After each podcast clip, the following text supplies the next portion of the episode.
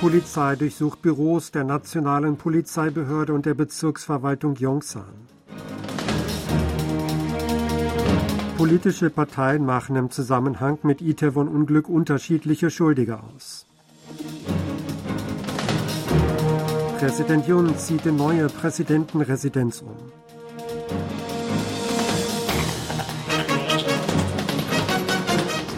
Das Sonderhauptquartier für Ermittlungen der Nationalen Polizeibehörde durchsucht im Zuge der Ermittlungen zum tödlichen Massengedränge im Solarviertel Itaewon seit Dienstagvormittag 55 Orte. Betroffen sind Institutionen, die mit dem Desaster am 29. Oktober zusammenhängen. Die Durchsuchungen erfolgen sechs Tage, nachdem am 2. November acht Orte durchsucht worden waren, darunter die Solar Polizeibehörde, die Polizeistation Yongsan und das Bezirksamt Yongsan. Durchsucht werden die Büros des nationalen Polizeichefs Yoon Hee-gun und des Chefs der Solar Polizeibehörde Kim Kwang-ho. Weitere Büros der Polizeibehörde der Hauptstadt sowie das Büro des Chefs der Polizeistation Yongsan und weitere dortige Büros sind von den Razzien betroffen. Das Ermittlungshauptquartier schickt auch Ermittler zum Bezirksamt Yongsan, um an 19 Stellen einschließlich des Büros der Bezirksleiterin Park Ki-yong und des Büros ihres Stellvertreters nach Materialien zu suchen. Auch mit der Feuerwehr verbundene Standorte, einschließlich des Solarbrand- und Katastrophenhauptquartiers sowie die Zentrale von Seoul Metro und der U-Bahnhof Itaewon stehen auf der Liste. Das Ermittlungshauptquartier hatte zuvor sechs Beamte, einschließlich des ehemaligen Chefs der Polizeistation Yongsan, Im-jae, der Bezirksleiterin von Yongsan, Park Ki-yong sowie des Leiters der Feuerwache Yongsan, Che Song-bom, als Verdächtige identifiziert. Ihnen wird vorgeworfen, mit Fahrlässigkeit im Amt dazu beigetragen zu haben, dass es Todesopfer und Verletzte gab. Im Zusammenhang mit dem tödlichen Massengedränge in Itaewon haben die politischen Parteien jeweils unterschiedliche Schuldige ausgemacht. Am Montag wurde zu dem Unglück eine Fragestunde im Parlamentarischen Ausschuss für öffentliche Verwaltung und Sicherheit abgehalten. Die führende Oppositionspartei Minjo-Partei Koreas forderte einen Rücktritt des Innenministers Lee Sang-min und des nationalen Polizeichefs Yoon Hee-gun. Der Oppositionsabgeordnete Chon Jun-ho sagte an den Minister gewandt, dass dieser seiner Verantwortung im Amt nicht gerecht geworden sei.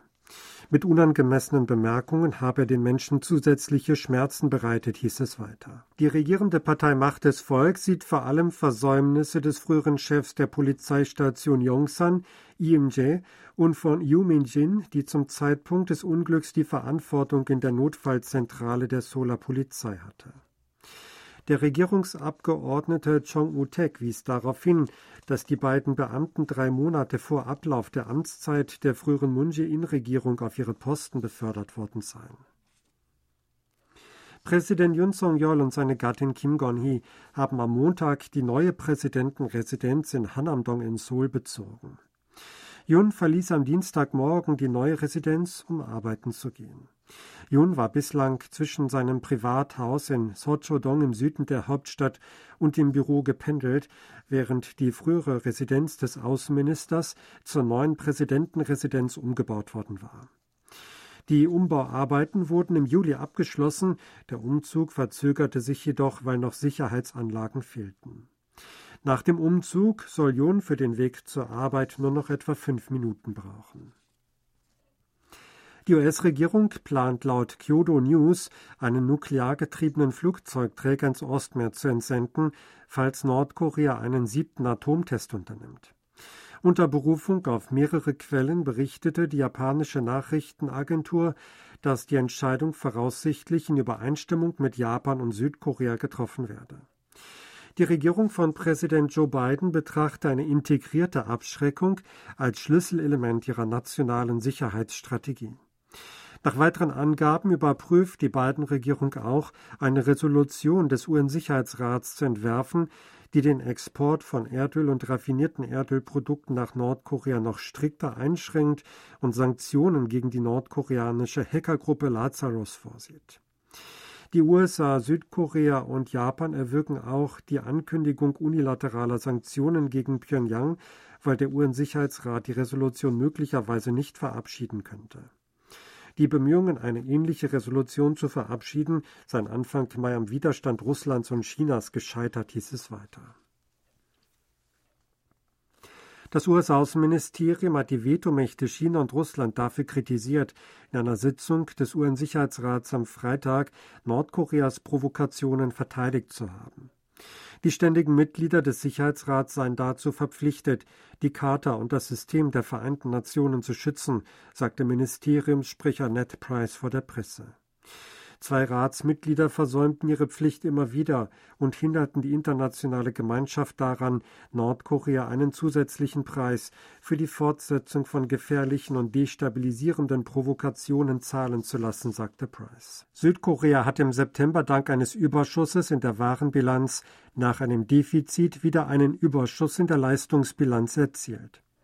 Das Plus in der Warenbilanz schrumpfte jedoch infolge zurückgegangener Lieferungen nach China und eines anhaltenden Anstiegs der Rohstoffimporte verglichen mit dem Vorjahr um mehr als 9 Milliarden Dollar. Nach Angaben der Zentralbank des Landes wurde in der Leistungsbilanz im September nach vorläufigen Schätzungen ein Plus in Höhe von 1,61 Milliarden Dollar verzeichnet. Damit wurde wieder ein Überschuss erzielt, nachdem im August erstmals seit vier Monaten ein Defizit verbucht worden war. Die Inlandsproduktion des verarbeitenden Gewerbes Südkoreas ist erstmals seit fünf Quartalen gestiegen. Infolge eines stärkeren Zuwachses der Einfuhren erhöhte sich der Anteil der Importgüter an der Inlandsversorgung jedoch auf den bisher höchsten Stand. Nach Angaben des Statistikamtes am Dienstag kletterte der Index der Inlandsversorgung in der herstellenden Industrie im Vorjahresvergleich um 5,3 Prozent auf 110,9 im dritten Quartal. Der Index zeigt die Versorgung mit im Inland hergestellten Produkten und importierten Gütern im Inland an. Daran lässt sich ablesen, wie es um die Situation des verarbeitenden Gewerbes in Südkorea bestellt ist. Das tägliche Passagieraufkommen am internationalen Flughafen Incheon hat dank der Erholung der Passagiernachfrage erstmals seit 32 Monaten wieder die 90.000er Marke übertroffen. Laut dem Flughafenbetreiber Incheon International Airport Corporation wurden am Sonntag am größten Flughafen Südkoreas 93.251 Passagiere gezählt. Damit sei erstmals seit dem 24. Februar 2020 die 90.000er Schwelle überschritten worden. Verglichen mit der Passagierzahl von 9.093 am 1. Januar dieses Jahres hat sich die Zahl mehr als verzehnfacht. Als Grund für den Anstieg wird die Lockerung der Corona-bedingten Einreisebeschränkungen Japans und Taiwans vermutet, die vor dem Ausbruch der Pandemie 24,6 Prozent Anteil an der Passagiernachfrage hatten. Das Erzbistum Seoul der römisch-katholischen Kirche hat eine Messe zur Auferlegung des Palliums für den Metropolitanerzbischof Peter Chongson-Tek abgehalten. Bei der Messe am Montagnachmittag in der Kathedrale Myeongdong wurde dem Sola Erzbischof Chong das Pallium durch den apostolischen Nuntius in Korea Alfred Xyreb auferlegt. Das Pallium ist ein ringförmiges Band aus Wolle und ein Abzeichen, das die Verantwortung und die Befugnisse von hochrangigen kirchlichen Amtsträgern symbolisiert.